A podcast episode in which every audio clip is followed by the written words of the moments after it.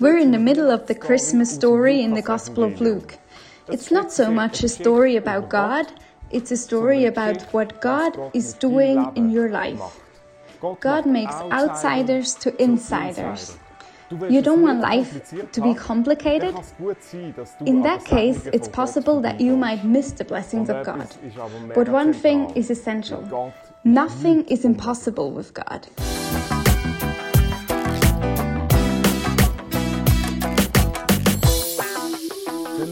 Begins his Christmas story with Zacharias and Mary. Das ist auf der einen Seite der Zacharias und auf der anderen Seite Maria. Zacharias is old and out.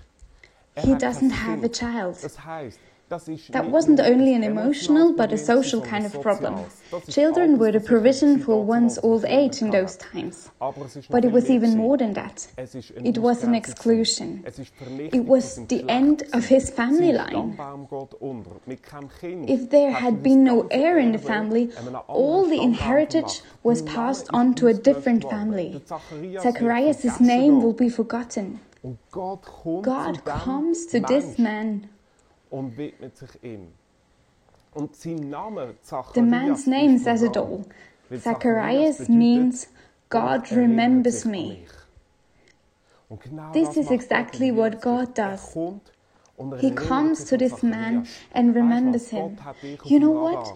God er sees you. Er sieht dich, wo immer du jetzt bist, No matter where you are right now, denkst und was what are you thinking or what you're planning to do, He sich an dich. remembers you. Und auf der anderen Seite ist Maria, blutjung und ein And there's not the main character in the story. It's Mary. She's still very, very young and a country girl. In the social hierarchy, she was worth less than an animal. Women were considered to be nothing more than an object of sexual satisfaction. Frau und Mann auf Gleis geholt hat. Equal treatment for men and women leider immer noch darum kämpfen. came up for alles aus dem Christianity. Christentum rausgeboren. Warum? Why? Weil da ein Gott ist, Because there was a God who comes to Mary and says, You shall become the mother of the Savior of the world. The message is this. God wants to make you an insider. God turns people that are old and out, young and unknown, into people that are well known to the Ränder von der present day. He brings people from the outside to the inside. Literaturwissenschaftler in Oxford, C.S. Lewis hat einen Aufsatz geschrieben, once wrote an essay nämlich unter dem called The Inner Ring. Und seine These ist, His er thesis was every human being wants to belong. Er sagt, ist nicht etwas Neues. Menschen vor ihm und nach ihm That's nothing new. Karl Marx, Karl sagt, Marx wir said we're sociologically not at home. Wir gehören nicht Heidegger said we're Der Heidegger sagt, existentially not at home. existenziell nicht daheim. And Freud said we're der Sigmund Freud sagt, wir psychologically not at home. Psychologisch nicht daheim. Der Lewis, Lewis sagt, said that we have a wir haben ein burning desire to be in the inner ring, to belong.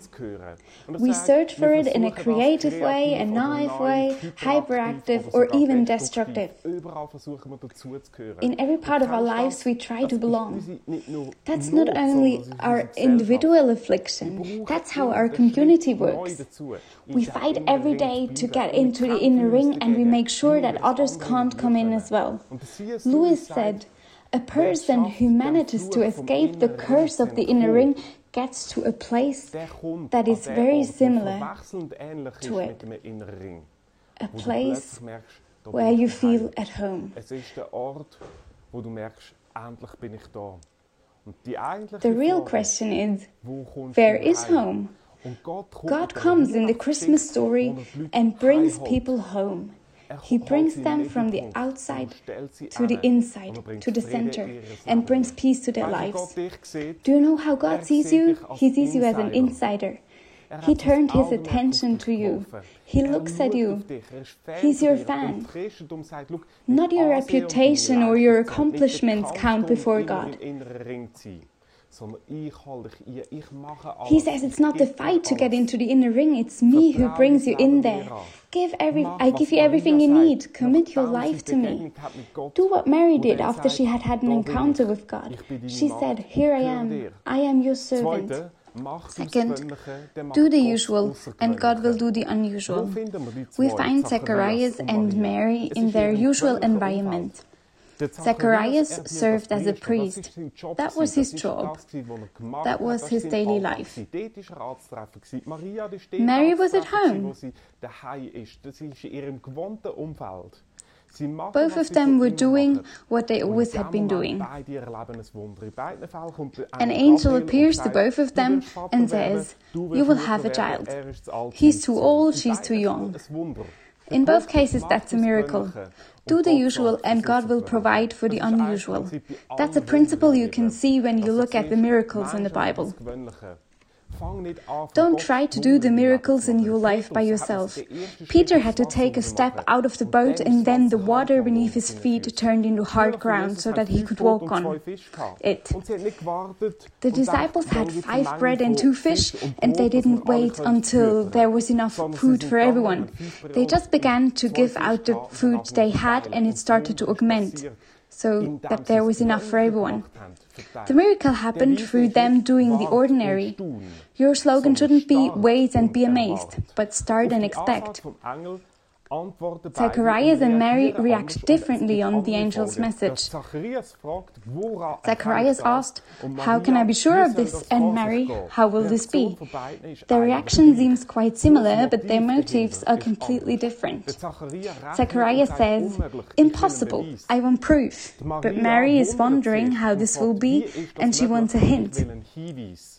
He became unable to speak, and she was left speechless. genau das Gleiche. Und Almost the same, nimmt Gott sich an. Und das and both are accepted by God. Fast das Gleiche. Aber die Reaktion vom Engel ist jeweils eine andere. Bei der Maria To Mary, the angel says, «Schau mal etwas, ich sage dir etwas I want to show you jetzt hast du a theological neun Monate lang truth, and you will have time to think about it for the next nine months. The angel says, For nothing is impossible with God. schlägst du deinen Duden auf unter dem Wort unmöglich. Open your dictionary, schreibst es durch cross the word impossible out, and write below bei Gott ist theologically wrong. For God, nothing is für Gott in impossible. Nothing. Nichts. Es ist The statement, nothing is impossible with God, is found zehnmal in der ten times in the Bible. Es ist der Vers, wo unser Sohn Timeo als Segnungsvers bekommen hat. Und oftmals, ich knüle ans Bett am Often I kneel wir ihn ins next to the bed of my son Timeo, nur noch die zehn show him my ten Und ich frage ihn, fingers, and ask? Timeo, do you remember? er mir und sagt, «Bei Gott ist And then he says, With God, nothing is impossible. sagt es einmal in For every one of your fingers, nichts unmöglich.» There's Zu der Maria once sagt der Engel, written in the Bible, nothing is impossible with God. sprachlos. Beim Zacharias Mary Gabriel, is left speechless. To Zacharias, wirst du darüber Gabriel says, You will be unable to speak. einen Gott zu haben, der über Himmel und Erde, über mein Nine months you will think über alles regiert. about what it means to have a God who reigns over heaven and earth. Oftmals, bevor am Problem schafft, schafft I realize there's a principle. Es ist sehr oft Often, God works- Lösung in Leben schafft, schafft Works in a person Und es ist before he works around it. Im Leben von der Laura. Before he provides a solution for Und ich habe mir gesagt, in den letzten people's problems. wenn wir nicht in die Church gehen dann bringen wir Church heim. We want to go to Laura's place and she will tell us our story of how God worked inside of her before he er provided a solution for her problem.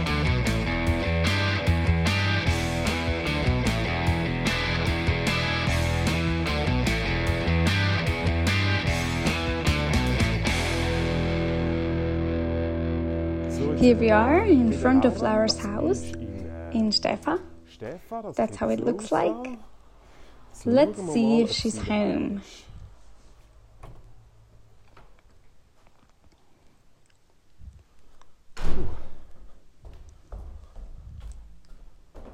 We have to go upstairs. So.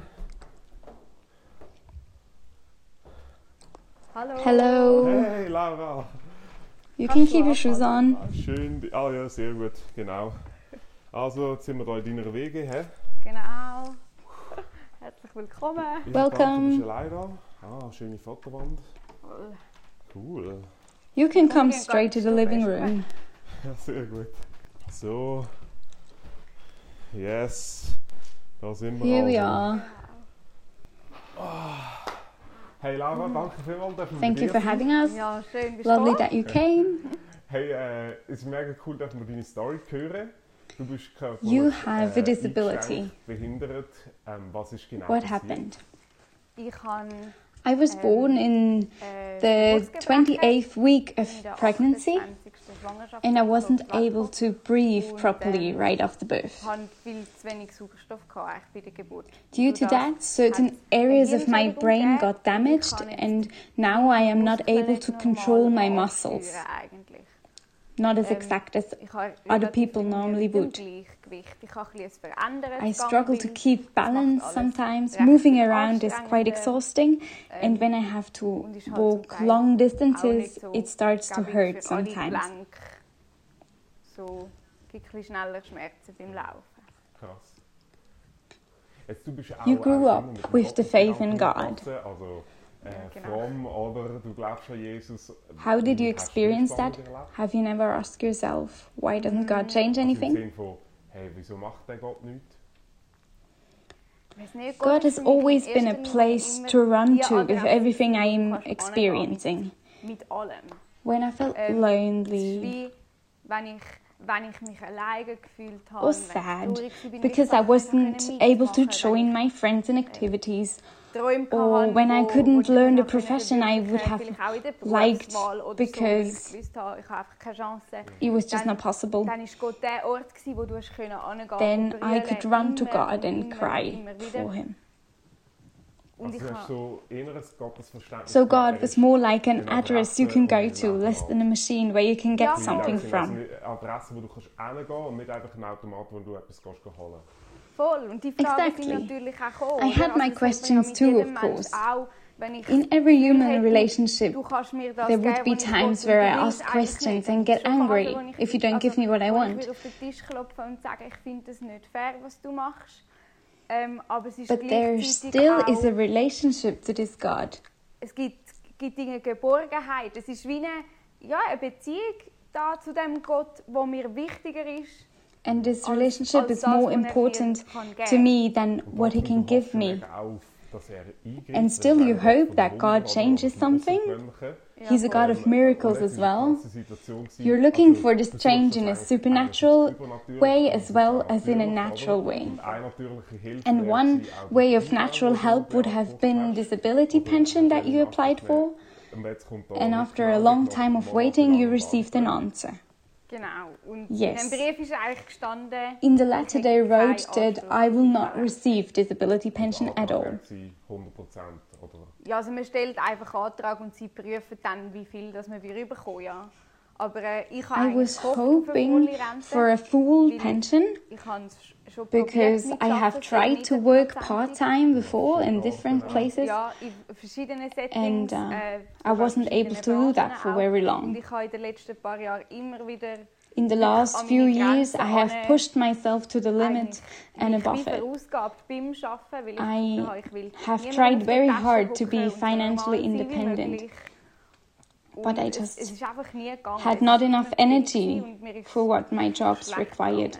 Einfach weil es energietechnisch nicht gelangt hat. Eigentlich mega krass, du willst ja eigentlich, aber You want, es geht, es But geht, you can't. nicht, oder? Du kommst immer eine Grenze. Und Genau. dann kommt der Brief yes. und es heisst, And then you receive that letter. Genau. Also und das ist etwas, da kann man noch Einsprache A definite decision has not been nicht, made so wie der far, Bescheid dann irgendwann mal definitiv ausfällt. Aber but still my hopes got shattered Hoffnungen completely. komplett zerstört gewesen. Ich habe immer Kannst du mal den Moment, oder? Can you describe the moment you opened that envelope? Wie hast du reagiert? ja, es ist einfach I es ist so er I froze for a moment. Und es ist plötzlich alles so taub rundherum. I just sat there with wie so no da emotion at und all. irgendwie ähm, keine, keine Gefühlsregung, gar nichts. The world stood still. Welt bleibt stehen. Ui nein. I didn't see that coming. Und im zweiten Moment... ist And the second moment, I took a deep breath. Und dann habe ich überlegt, Then I thought about calling my parents. kann ich es gerade meinen Eltern go sagen. ähm, weil meine Eltern haben mich because they have supported me a lot financially in the last years. unterstützt Auch. Also es So, geht wie sie auch It was an an. important information for them Und dann habe too, ich gefunden, nein, but eventually I decided kann ich einfach to just go to bed. tun und weiter überlegen. Und da ist gar kein Gedanke. There was no thought about God or a prayer. es Oder ist da auch ein Gedanke gekommen, hey, was ist eigentlich? Doch, ich glaube, da, I did pray. ein Gebet gewesen. Ich habe But- ich habe auch gebetet. Ähm, aber dann I can't really remember irgendwie, da ist- anything of it. viel Unruhe in mir I was So restless wie- that I felt it made no sense ich mag mich to. gar nicht mehr so try erinnern to an das pray. Gebet. Ich weiß, ich weiß, ich kann beten, ich weiß nicht mehr was. Ähm, es ist einfach so gewesen, irgendwie, es hat jetzt alles keinen Sinn. Ich gehe am besten einfach So schlafen. eine Art wie Pause. So it was Ja, like a genau. break. Dann am nächsten Morgen, Yes. am nächsten Tag ist etwas And the next day, something Genau. happened. Also ich bin dann aufgestanden. I got up the next ähm, morning and surprisingly I had slept quite well. atypisch ist für mich. Usually I stay awake for hours when I'm worried about something. Irgendetwas, ist. irgendetwas, was mich beschäftigt. Ähm, und dann bin ich mal And after getting up, und dann habe ich es meinen I told my flatmates about it. Und nachher haben wir es irgendwie davon gehabt. Meine Mitbewohnerin ist in die Kirche gegangen. And Ich habe mir then I decided to go to nicht in die church with them. Normally I wouldn't do that because of the virus, but this dann habe ich time gedacht, doch, ich glaube, I thought, würde es mir gut tun. Wie, this ähm, could really help me. an einen Ort It would be hingehen, wo ich good not to be alone, to go to a ähm, place where I could focus on God and worship Him. fokussieren, wo man mit anderen Leuten auch Gott kann anbeten Ich finde immer, das I often find it helpful um to worship God together with other rauszukommen, Wenn man Christians. Und dann ähm, sind wir dort angegangen. Das, das hat schon mal gut da und nachher That sind helped. wir heimgefahren im Auto mit der And Mitbewohnerin. Then, Und dann as we drove back home, jetzt I said to my friend, now I have to pray, otherwise Ähm, nothing will change. So we prayed ähm, together, Und nachher and afterwards I went Nachmittag. Und dann for a walk der up to the raus, wo gerade in primary school near my house. Dort hat es so Bänkchen, wo There are some benches with a beautiful view over the lake. ähm, ich bin eigentlich den ganzen Sommer durch. I used to äh, go there to pray almost every day in summer. Zweimal in der Woche dort raufgehockt, einfach zum, zum ein bisschen beten. Weil dort ist es noch schön und so friedlich. Man hat ein seine Ruhe. Mhm. Und dann bin ich wirklich dort oben When I sat there, und ich I was schon, really afraid schon Angst. Gehabt. Weil auf einmal habe ich gedacht, Because habe im besten keine I had just no idea how I should be able to work Das ist eigentlich das, was 80%. die Tiefe an dir gestellt Gen- hat. Du musst genau. So that's what um, the insurance told you to do. Work 80%. ähm, Yes, and I just didn't know how this should work. Beruf, wo man so ein hohes Einkommen hat. I am a doctor's assistant, 50 und es langt. Um, and my Ähm, wages also, are not that irgend- high. Irgendwoher muss Geld kommen. Irgendwie muss ich eine Lösung finden. Somehow I need to find a solution, and I Ja, just nicht. don't know. Also dann ist What to do. so nicht passiert. So the unusual did not und zu dem happen, kommt dort wie eine Last and in addition to that, it was like a Ja, heavy weight on your shoulders. Und dann irgendwann habe ich mir gesagt, After a while, I Ähm, told myself, ich gehe jetzt I won't move away from that bench until I get an inner peace. wie einen Frieden überkomme. Also wie ich habe gewusst, es ist Because I knew it was going to be bad news for my parents too. ähm, And if I arrived at their home completely desperate, bin und sie auch, it would just get worse for all of us. wie noch gegenseitig ein bisschen mehr auf. Und das wollte ich nicht. And I didn't want that. Und ich habe wie auch gesagt, And I always wanted to Ähm, trust in God. wollen auf Gott And now was a time in my life where it didn't go the way I had hoped. so, wie ich will, überhaupt nicht. Und ich kann wirklich keine Lösung. And now was the time Und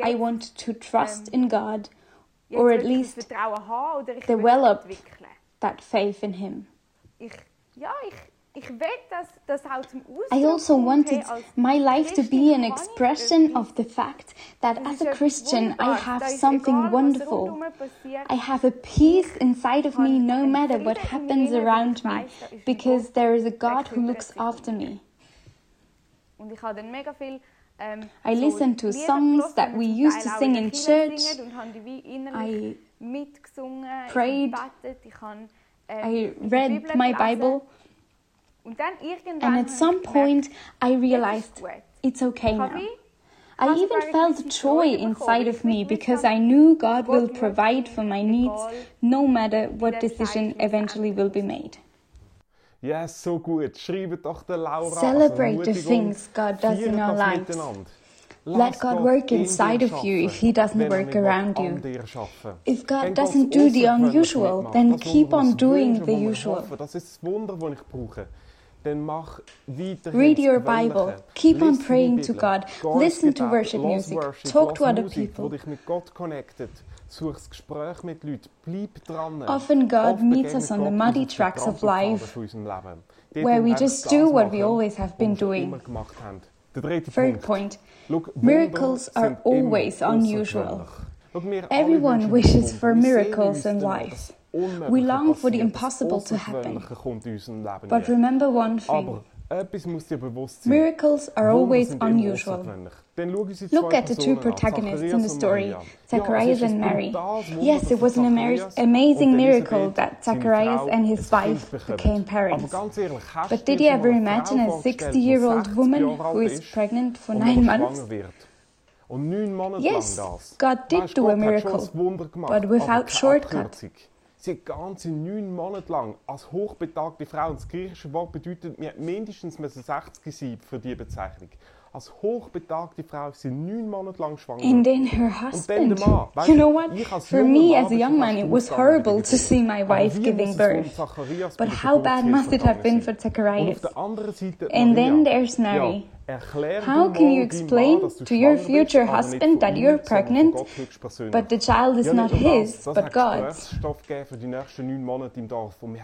Not only that, everyone was gossiping about her. Blessings of God are always complicated. A relationship is complicated, marriage is complicated, a child is complicated, a new job is complicated. We wish for miracles, but don't forget, every blessing blessing is a job too.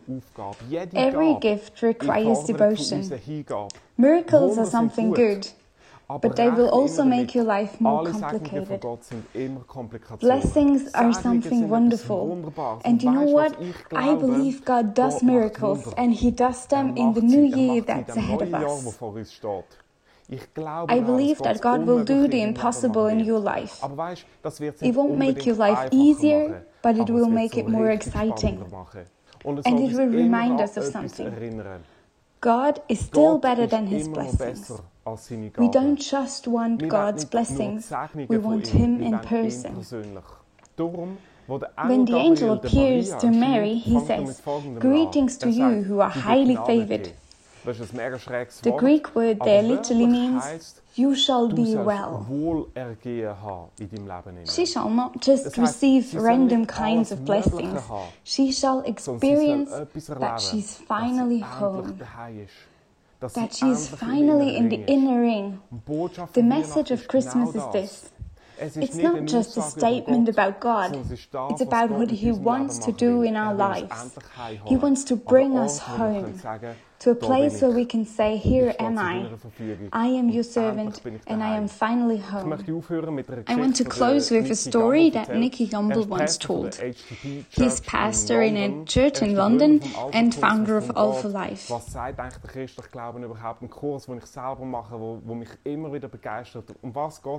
A course I I really am really fond of.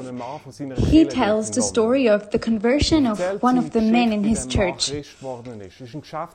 Um, this man was a businessman who had been to a business trip in the States. And on the way back to the airport, he started to talk to the taxi driver who was driving him to the airport. Und irgendwie sie zusammen ins Gespräch, der Taxifahrer und der Geschäftsmann. Irgendwann So they were talking, and after a while, the driver said to him, ich merke, sie sind nicht I can see you're not happy. If you surrender your life to Jesus, dann wird alles everything will change. The businessman thought, Goodness, this man is talking with authority, even though I am the boss. Er hat alles in seinem The businessman had had everything er he wanted, er.